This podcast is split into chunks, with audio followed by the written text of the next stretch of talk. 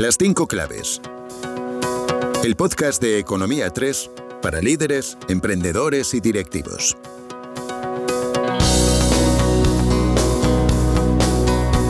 Muy buenos días y bienvenidos a una nueva edición del podcast de Economía 3, Las 5 claves.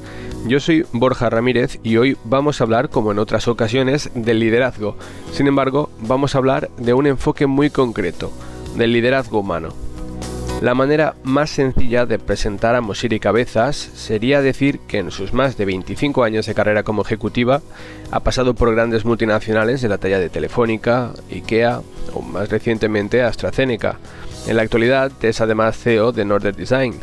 Sin embargo, el bagaje de Mosiri Cabezas y sobre todo aquello que puede aportarnos va mucho más allá. Licenciada en Ciencias Económicas y Empresariales por la Universidad del País Vasco y MBA en IE Business School, Cabezas es además experta en transformación digital. No en vano, en el año 2015 copublicó el libro La gran oportunidad, claves para liderar la transformación digital en las empresas y en la economía. Con una fuerte visión humanista del mundo de la empresa, Cabezas defiende una visión integral y esencial para abordar aquellos cambios que toda compañía, toda empresa y todo ser humano debe comenzar a poner en marcha para poder afrontar eh, los cambios y la revolución que estos días estamos viviendo. Mosiri Cabezas, eh, bienvenida a las cinco claves. Vienes hoy aquí como experta en transformación digital, pero bueno, pero tienes un recorrido, tienes un, bagaje profesional eh, que yo creo que nos puede aportar mucho. Has estado en, grandes eh, multinacionales como Telefónica, como IKEA, eh, como AstraZeneca. Son diferentes firmas con origen en países distintos, diferentes culturas, diferentes mentalidades. ¿Cómo desarrolla eh, un profesional, eh, en este caso una profesional como tú, cómo desarrolla la capacidad de adaptarse a esas diferentes culturas corporativas y entornos laborales durante una carrera? Bueno, Borja, lo primero, gracias por contar conmigo y gracias por, querer conversar un ratito conmigo. Pues mira, yo creo que al principio no te das, no te das cuenta, ¿no? Yo empecé mi carrera en, una compañía eh, española y estuve trabajando mucho tiempo en, en, Telefónica. Em, con lo cual, para mí, mi primer trabajo fue algo pues natural, ¿no? Parece que todo es así. Em, es cuando cambias de compañía, y yo tuve la valentía de cambiar de compañía, porque salir de un lugar tan estupendo como Telefónica, pues no es fácil, porque, porque llevas mucho tiempo y dices, piensas que, que no va a haber un lugar igual. Evidentemente no hay un lugar igual, pero dentro de la diferencia hay sitios también estupendos, pues es cuando cambias que te das cuenta de, lo importante ¿no? y lo que marca una cultura empresarial. Y te diré más, lo que marca en algunas compañías su origen. ¿no? Yo trabajé eh, unos maravillosos años en IKEA. Yo no, yo no conocía Suecia. Eh, y cuando trabajas en IKEA primero y luego al cabo de un tiempo vas a Suecia, te das cuenta de cómo de Sueca es IKEA. ¿no? Cuánto de Suecia y de la, de la idiosincrasia y de la cultura sueca está imbuido en, una compañía de, retail como, como, IKEA. Y qué bonito es eso, ¿no? Bueno, pues te adaptas, en mi caso, porque los valores de IKEA, además, eran muy parecidos a los míos. Entonces, si, si mi experiencia sirve de algo, yo creo que algo importante es conocer cuáles son los valores, eh, los, los, propósitos ¿no? que rigen las compañías a donde deseas o donde deseas trabajar. Porque cuanto más cercano esté a los tuyos, mejor va a ser ese proceso de adaptación y más natural va a ser ese proceso de adaptación. ¿no? En este momento yo estoy trabajando en una compañía más pequeñita, soy directora general de una pyme española, se llama Northern Design y distribuimos materiales sostenibles, de, sostenibles derivados del cartón y estoy viviendo también una etapa diferente, ¿no? Yo vengo de grandes multinacionales, eh, sueca, anglo-sueca y española, en, muchos países donde pues yo tenía equipos mm, de más personas que personas tengo ahora mismo en mi compañía, ¿no?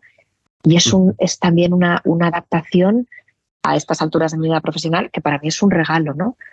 El tejido empresarial español se basa en las, en las pymes pymes desde uno o dos empleados, 10 o 12 como tenemos nosotros, eh, a, pymes de 500, 600, 700 personas una tienda de IKEA tiene 700, 800 personas. Algunas tiendas de IKEA tienen el tamaño de, una gran pyme en España, ¿no? Entonces, bueno, pues, pues vincularte con la compañía, eh, que tus valores sean cercanos a los valores del propósito de la compañía, creo que es una, una herramienta un eje eh, fundamental para que este proceso de adaptación, que nunca es fácil, eh, lo sea un poquito más, ¿no? Em, de esa, bueno, me comentas que ahora estás trabajando en una pyme española, imagino que será muy distinto a lo que has venido desarrollando a lo largo de los años. ¿Con qué te quedarías? ¿Qué, qué, qué destacarías que es mejor de trabajar en una pyme y, qué crees que bueno, te puede aportar una multinacional? El impacto. O sea, eh, esa sensación de que tú haces algo hoy y, se ejecuta hoy o lo ejecutas tú hoy, que sales al mundo a pecho descubierto, ¿no? Porque al final sales al mundo a pecho descubierto a, a, vender a grandes compañías, ¿no? Eh, y que lo que haces tiene un impacto, a, tener la vida de tus equipos también en tus manos, ¿no? Porque eh, en una gran multinacional tienes una protección que aunque a veces puede ser ficticia, y lo digo también por experiencia propia, pero sí que tienes más sensación de protección, ¿no? Y al final las sensaciones y las percepciones también son importantes yo me quedo con eso, ¿no? La capacidad de impactar en la vida de los, de los empleados que ahora mismo trabajamos en Norder em, y, la capacidad de generar valor. Cada euro nuevo es un euro nuevo, de, verdad, que estamos creando entre un equipo pequeñito, ¿no? Eh, no diré que somos una startup, pero bueno, pues, pues una pyme al final pues, pues es una startup se nota, ¿no? Se nota lo, que se hace, no se forma parte de un engranaje al fin y al cabo. Sí, sí. Y tiene otro, otro impacto. Si eh, tú no estás, esa pieza se nota, faltas. No eres tan fácilmente reemplazable. Dicho lo cual, todos somos fácilmente reemplazables, ¿no? Pero, pero, pero tu, tu rol tiene un impacto más visible, ¿no? Supongo que personalmente eso es un gran incentivo. Lo es, es muy gratificante. También es agotador, ¿eh? pero es muy gratificante. Eh, me gustaría preguntarte eh, por tu etapa eh, cuando llegas a, AstraZeneca, porque lo haces en mitad de una pandemia global. Entonces, no me resisto a preguntarte cómo fue esa experiencia y, sobre todo qué dirías que te aportó a nivel laboral, pero también personal, llegar a esa compañía en un momento tan crítico. Qué pregunta. Qué bien has hecho los deberes, te tengo que decir. Me encanta. Gracias. Gracias. Sí, qué, bien has hecho tus, tus deberes, qué bien. Es difícil encontrar hoy en día en cualquier ámbito gente que haga los deberes, así que te doy la enhorabuena. Em, fue muy duro, eh, fue muy duro por el momento en el que la, decisión fue tomada, porque emocionalmente yo creo que ninguno estábamos en nuestros cabales. O sea, yo em, con total transparencia, yo trabajaba en IKEA en ese momento y durante un año y pico estuvimos encerrados en casa trabajando de sol a sol, haciendo cosas en, nuestra, en nuestra empresa que no se habían hecho nunca antes. ¿no? Eh, por supuesto que en IKEA eh, hay procesos muy bien regulados para todo. Había un proceso para cerrar una tienda, nunca se había tenido que cerrar una tienda. O sea, sucedieron cosas como a todo el mundo eh, que no habían sucedido antes y eso provocó pues, una, una situación emocional en todos casi imposible de describir. Yo llegué en un momento en el que la, industria farmacéutica estaba en boca de todo el mundo como los grandes salvadores por un lado, pero también los grandes asesinos por otro. Porque de repente parecía que por haber administrado determinadas vacunas la gente estaba, estaba muriendo, ¿no? Entonces fue un momento verdaderamente difícil y allí que con toda la valentía o la inconsciencia, a veces uno no lo sabe, me uní al equipo al estupendo equipo de, AstraZeneca. ¿no? En AstraZeneca vivimos cosas que la gente que llevaba trabajando mucho tiempo en, el mundo de la, de la farma no había vivido más. Entonces fue pues un, momento mm, delirante eh, donde aprendí muchísimo, donde pude aportar yo creo que también muchísimo eh, y, apasionante, que honestamente espero no volver a pasar, porque, porque al final casi casi todos vivimos una guerra sin sentir que era la, guerra que veíamos en las películas, pero, pero vivimos al final un, un, estado de alerta y de alarma sin mirar una guerra. ¿Con, qué te quedas de lo aprendido en tu día a día? ¿Qué sigues utilizando? Sobre todo porque hay muchas cosas como por ejemplo el uso de las mascarillas, el gel hidroalcohólico que, que llegaron, que parece que habían llegado para quedarse y que apenas unos años después ya no nos acordamos, ya nadie lleva prácticamente mascarillas, nadie utiliza ya el gel hidroalcohólico. ¿Qué dirías que sí ha quedado en ti de toda aquella época, de lo que aprendiste? Pues en no olvidarme de que el ser humano siempre tropieza dos veces con la misma piedra.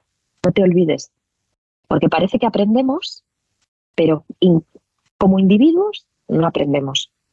Pero podrías imaginar que la masa, ¿no? que el grupo, nos alerta y nos ayuda a recordar que lo que hemos pasado nos tiene que enseñar y no se debe repetir.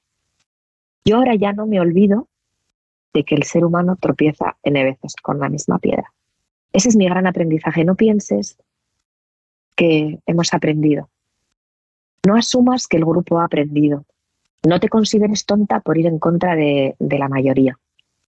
Sigue alzando tu voz, muéstrate como, eres, porque una vez más puede suceder que la mayoría no esté, no, esté en lo cierto. Y fíjate de tu instinto, que en mi caso, eh, mi instinto a veces ha resultado ser sabio y sigo eh, silenciándolo. No sé muy bien por qué. Me gustaría pasar a preguntarte, eh, hablando de mayorías y hablando de, tomarle el pulso eh, al grupo, estamos en un momento de gran transformación tecnológica y tú cuentas, como hemos dicho, con una gran experiencia, eres experta en ello, pero como son muchos los cambios acelerados que estamos experimentando y, muchas empresas eh, quieren adaptarse, quieren estar al día, tienen miedo a quedarse atrás, mm, ¿Qué es, en tu opinión, aquello que deben tener en cuenta las empresas a la hora de llevar a cabo esta transformación y cómo deben enfocarla? A ver, yo creo que como lo he mm, sintetizado para la conferencia que acabo de dar,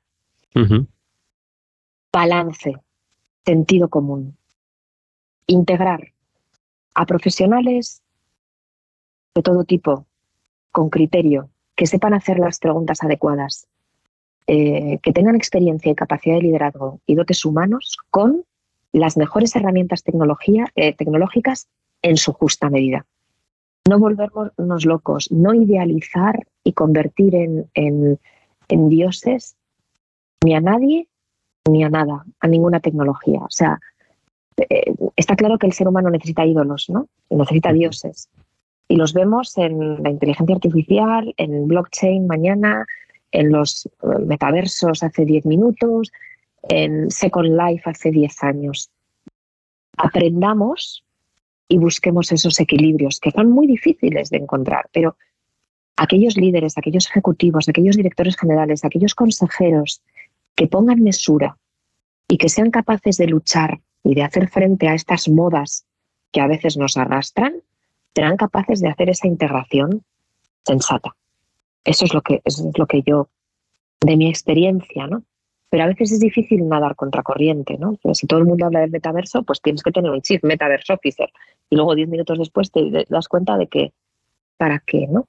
Eh, blockchain va a cambiar el mundo y lo va a revolucionar todo. Sí, el poder de la tecnología está a largo y tendemos a sobreestimar el poder de la tecnología a corto y el poder de la tecnología está en el largo. Entonces, integrémosla, aprendamos, exploremos, experimentemos para estar preparados e, integrarla de la manera más natural y orgánica en el negocio que queramos gestionar y en el problema que queramos resolver. Se te nota al hablar que tienes una, gran formación y una gran cultura humanista. Eso a veces se olvida, se olvida cuando se habla de tecnología. Eh, como bien comentabas, participas como ponente en el FDIRCON 23 y se espera que asistan más de 1.500 eh, directivos a este evento.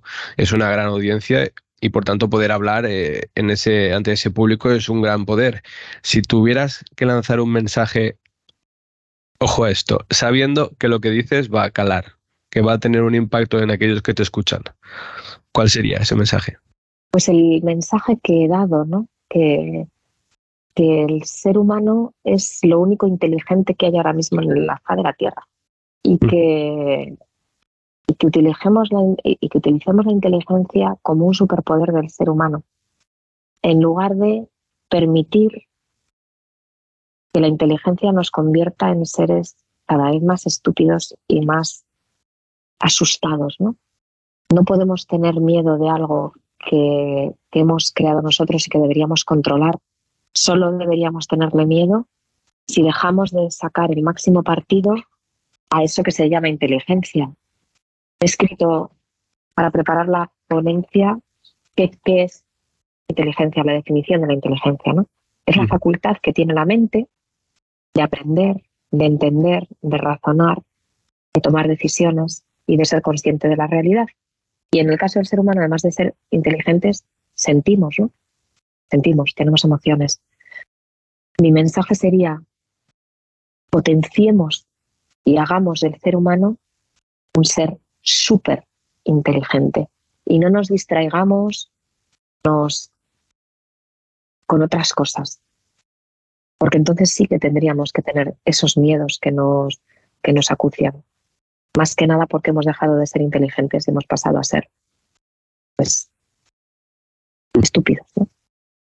En un tiempo de, inteligencia artificial, de blockchain, es, rompedor, ¿no? Oír hablar de poner otra vez a, las personas en el centro. Eh, en tu trabajo, mm, hablando de eso, en tu trabajo tratas uno de los temas del que a veces eh, da la sensación de que uno quiere evitar hablar de ello porque da miedo prácticamente casi como invocarlo. Eh, estoy hablando del despido y por qué me pregunto, este es un tema tan tabú.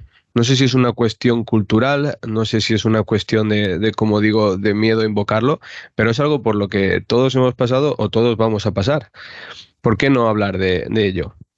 Ay, Borja, eh, bueno, no sé si todo el mundo ha pasado y todo el mundo va a pasar. Yo, francamente, espero que, la gente no tenga que pasar por malos mm, momentos, ¿no? Pero bueno, vivimos en una sociedad, yo creo que la sociedad española es una sociedad donde em, se esconde, bueno, la sociedad en general, ¿no? Pero la española más, y esto es una opinión, ¿eh? perdón, y, no son datos ni donde el fracaso está absolutamente estigmatizado. Por eso nos cuesta tanto innovar, ¿no? Porque cuando innovas, eh, una de cada 100 ideas de innovación tiene éxito, pues que 99 fracasan, ¿no? No sé si ese es el ratio, pero bueno, es un ratio muy grande. Decir que has fracasado es, eh, es, un insulto, ¿no? Es una, es una vergüenza, ¿no? Cuando te despiden de una compañía, eh, es un fracaso personal. Tú tenías puesto una ilusión en un, en un proyecto y no concibes dentro de ese juego que igual no encajas. Entonces, lo primero es que cuando alguien te contrata, te contrata en libertad, tú aceptas un puesto de trabajo en libertad y se supone que en igualdad, y ese yo creo que ahí empieza a ser el problema. Em, y la persona que te despide, si las cosas no funcionan, tiene la libertad de despedirte, pero en la ecuación parece que eso no se contempla. Puede que tú te vayas, pero algo sale mal.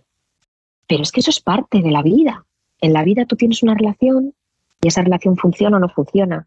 En la vida tú juegas un partido de tenis y a veces ganas y a veces pierdes. Y es parte de la evolución, del aprendizaje, de tus, de tus, de tus canas y de, del grosor que va adquiriendo tu piel con el paso del tiempo. Perdona que me ponga un poco más emocional, ¿no? Eh, yo creo que no he oído a mucha gente abiertamente en mi ámbito, en el ámbito ejecutivo, decir, me han despedido, lo he pasado fatal.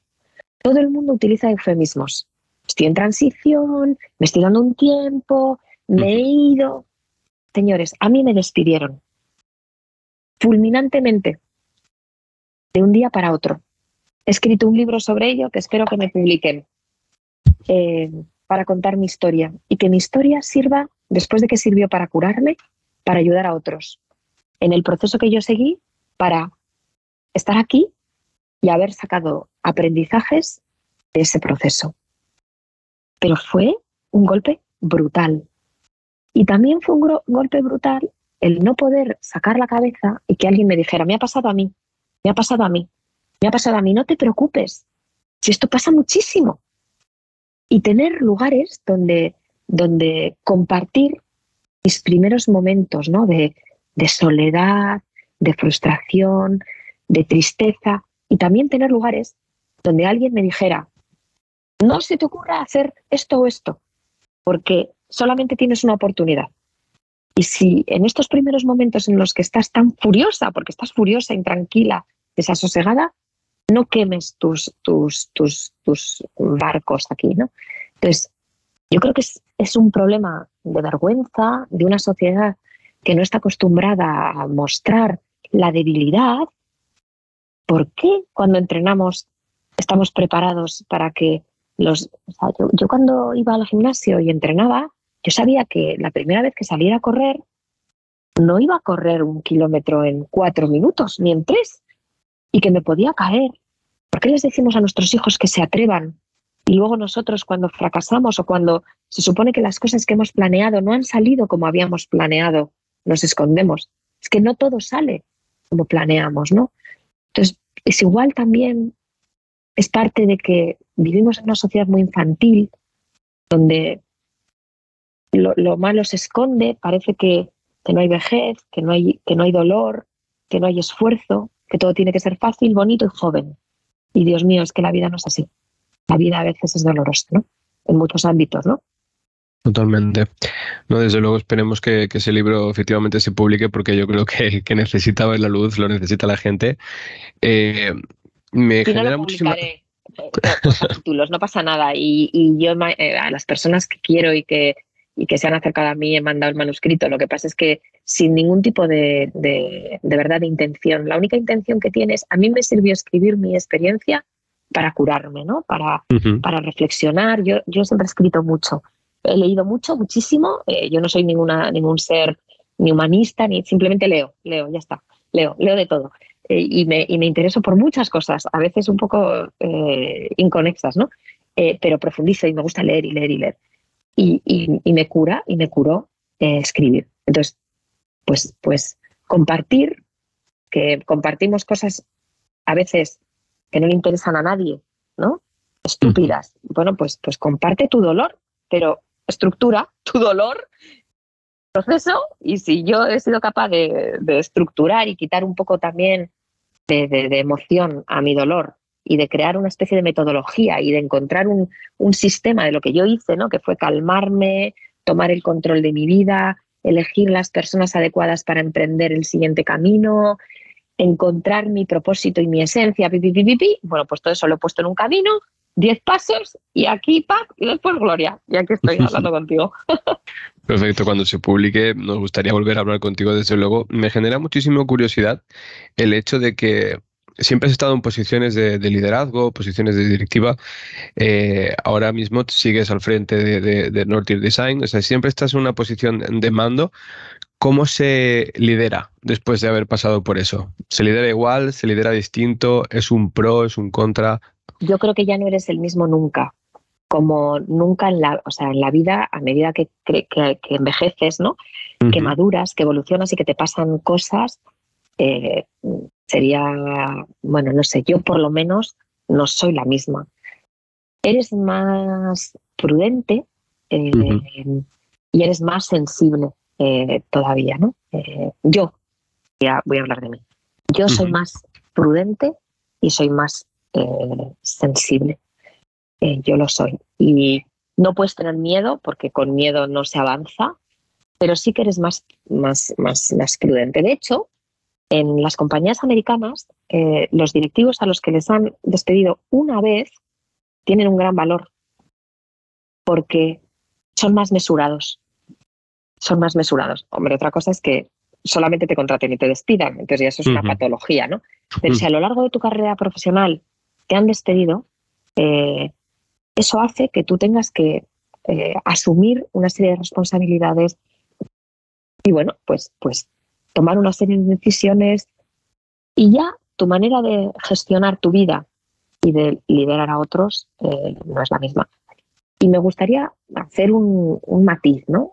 Para mí liderar un equipo es estar al servicio de un equipo, es servirle. Y verdaderamente así lo siento.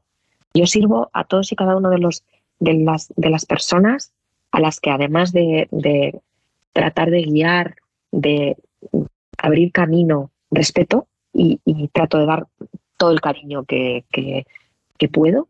Eh, lo que estoy es a su servicio para asegurarme de que ellos tienen las herramientas y pueden hacer el trabajo que cada uno de nosotros tenemos que hacer lo mejor posible. Ese es, ese es mi propósito. ¿no? Otra de las cosas eh, que también hablas y que me parecen muy importantes eh, que se tiene que hablar es de la prisa, ¿no? Y de la velocidad del día a día y sobre todo de saber parar. Eh, ¿Cómo es posible parar en un mundo donde la tecnología hace que vaya todo tan rápido? Borja, no lo sé. Cada uno tiene que encontrar sus maneras. No lo sé. No lo sé.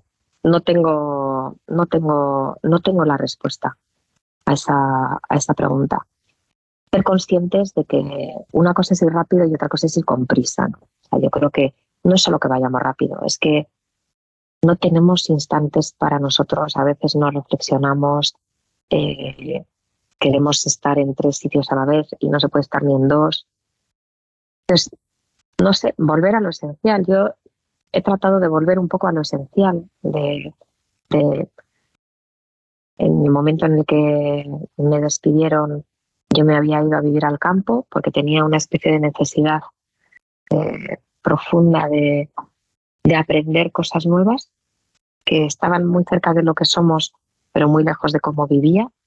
Y yo mm, vivo en Madrid y bajo a Madrid, trabajo en Madrid todos los días, pero vivo pues a las afueras de Madrid y tengo un trocito de tierra, ¿no? No, como vivimos tan lejos del mar, sino te diría que tengo un trocito de arena. Mi objetivo en la vida es tener un trocito de arena mío. Em, pero cada uno tiene que encontrar lo que le hace feliz y por tanto lo que le llena y por tanto lo que quiere decir para cada uno ir despacio. No lo sé. Yo, me, yo tengo un propósito en mi vida desde hace unos meses y es veranear cada día. ¿Qué quiero decir por veranear cada día? Si para mí el momento más maravilloso del año es estar cerca del mar, hacer deportes cerca del mar, ver las puestas de sol en la arena y leer sin parar con los pies en la arena, ¿por qué esperar al verano? Pues mi propósito es encontrar verano en cada día. Encontrar eso que para mí es veranear cada día. Y ese es mi propósito y, tratar de hacerlo en el día a día me ayuda a parar, ¿no? Si yo decido que quiero remar, por ejemplo, ¿no? Pues encontrar momentos durante la semana para remar, ¿no? Los sábados me voy a las afueras de Madrid a remar y dices, ¿remas en, la sierra? Pues sí, hay lugares donde se puede remar y hacer vela ligera. No tengo que coger el coche y, y recorrer 400 kilómetros o cuatro horas para ir a Bilbao, al lugar donde me gusta estar, ¿no? Yo soy bilbaína, para coger una, una embarcación de remo. Encontrar esos momentos que son tuyos, ¿no? Bueno, ¿no puedo remar todos los días? Bueno, pues hay una cosa que se llama ergómetro. Pues, pues practicas y remas. Cada uno tendrá lo suyo, lo que sea. Y no puedo hacerlo todos los días, que tampoco me frustre. Veranear también es estar con gente que me gusta, cada día, tener conversaciones que me gustan, elegir bien las personas con las que trabajas, es veranear cada día y rodearte de gente que tiene afinidades contigo. Ya está. Y para eso hay que aprender a decir que no. Estoy filosofando un poco. Hay que aprender a decir que no. Bueno, pues hay que aprender a decir que no a relaciones, aprender a decir que no quizá a veces a, proyectos que te generarían ingresos, porque consideras que estar con personas que te aportan, que te llenan y que te hacen, te llenan, te hacen feliz, te dan calor, pues es importante en mi vida. Pero esto, es, esto soy yo y cada uno tiene que encontrar esas cosas que le hacen veranear cada día, ¿no? Porque si esperamos al verano o a jubilarnos o a lo que sea, pues es que eso ya no depende de nosotros. Pero hoy, esta conversación tuya y mía, que podría estar horas hablando contigo porque me encuentro bien, pues, y que me puedes llamar siempre que quieras para que hablemos de lo que consideres, pues esto es mi veraneo diario. ¿no? Es una tontería, pero bueno, mi tontería. No, no es una tontería. A mí me gusta mucho, me gusta mucho, me parece muy curioso el término tiempo de calidad, porque de alguna forma eh, parece que infiere que hay tiempo en el que, al no ser de calidad, implica que estás ahí pero no estás, porque de alguna forma teniendo el móvil en el bolsillo siempre te da esa especie de don de la ubicuidad, pero para mal, pues tienes que estar en 70 sitios y no estás en ninguno. Sí. Pues mira, yo, yo que soy madre, he pensado que hay que estar. Y que si estás, pasan cosas. Para mí no hay tiempo de calidad y tiempo de mala calidad. Hay tiempo. O sea, yo, ahora mi hijo ya es mayor, ya es adolescente, y yo sí que siento que cuando estoy en casa, aunque no hablamos, eh, está, yo estoy. Y si necesita algo, estoy, y pregunta, y pasa. Y hay veces que suceden cosas maravillosas en un instante, en un instante que no está previsto ni en una call, ni en un Teams, ni en un Zoom, ni en un nada. Pasa porque estás.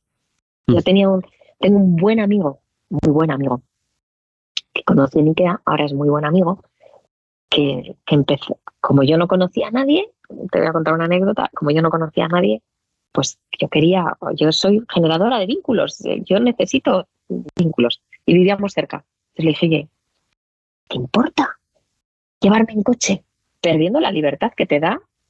Entonces empezamos a compartir ese perder el tiempo 15 minutos, 30 minutos, 45 minutos todos los días yendo y volviendo de la oficina. En esas conversaciones sucedieron cosas maravillosas. Y yo valoro muchísimo la amistad que tengo con él, que en parte se fraguó en esos ratos de conducir juntos, yendo y viniendo, perdiendo nuestro tiempo. Juntos, ¿no? Totalmente, totalmente. Pues eh, para terminar, me gustaría ponerte en un último aprieto. Venga, más eh, aprietos, socorro. que, no estoy, que no estoy sola, me están escuchando otras dos personas y pienso, madre del amor hermoso, no, no, esas personas, esas personas tienen suerte de estar escuchándote y todas las que escuchen este podcast. Eh, el podcast se llama Las cinco claves porque nos gusta ofrecer eh, eso, claves a aquellos que nos escuchen, eh, esa información de nuestros entrevistados de la que siempre aprendemos mucho. Me gustaría preguntarte, hemos hablado de liderazgo, hemos hablado de, de toda esa experiencia que tienes en el mundo, en el mundo de las multinacionales de, transformación tecnológica, ¿cómo se consigue todo eso de alguna forma hacer con ello un paquete y tratar de aplicarlo en el día a día? ¿Cómo se lidera desde todos esos conceptos que son muy disruptivos en el mundo empresarial? ¿Cómo se implementan? No lo sé, con naturalidad. en el día a día. o sea, yo no sé, yo creo que con naturalidad. Ahí te voy a poner, voy, como una madre. Como una madre, con naturalidad. Haciendo sencillo lo complejo, Borja. ¿Cuántos años tienes? 29, por desgracia. Sí, ¿Tienes madre? Bueno, ¿cómo hace tu madre lo complejo? Pues no lo sé, es un misterio, francamente. Pues ya está. Yo, como madre, te diré que yo no lo sé no, no haciendo más complejo lo complejo y simplificando lo complejo. Ya está. Eh, con naturalidad, como me enseñó mi madre. Es lo único que te puedo decir. Sin darle más vueltas. Con el único propósito de que las cosas salgan bien y de hacer bien y de compartir y de que las compañías donde he trabajado y los grupos donde trabajo y los proyectos que, que ponemos en marcha o que pongo en marcha salgan bien y que la gente esté bien y dejar también impacto y una sensación bonita cuando te vas de un lugar, ¿no? Sin más alaracas, con sencillo, como hacen las madres, las buenas madres. Pues muchas gracias, Mosiri, sobre todo por este último mensaje que yo creo que nuestros, eh, que la gente que nos escucha nos lo va a agradecer mucho porque sin duda es disruptivo. Quiero darte las gracias por estar hoy con nosotros en las cinco claves y bueno, sabes que esa es tu casa para cuando quieras volver a contarnos ese libro Muchas gracias, Borja. Un placer haberte conocido. Igualmente. Adiós.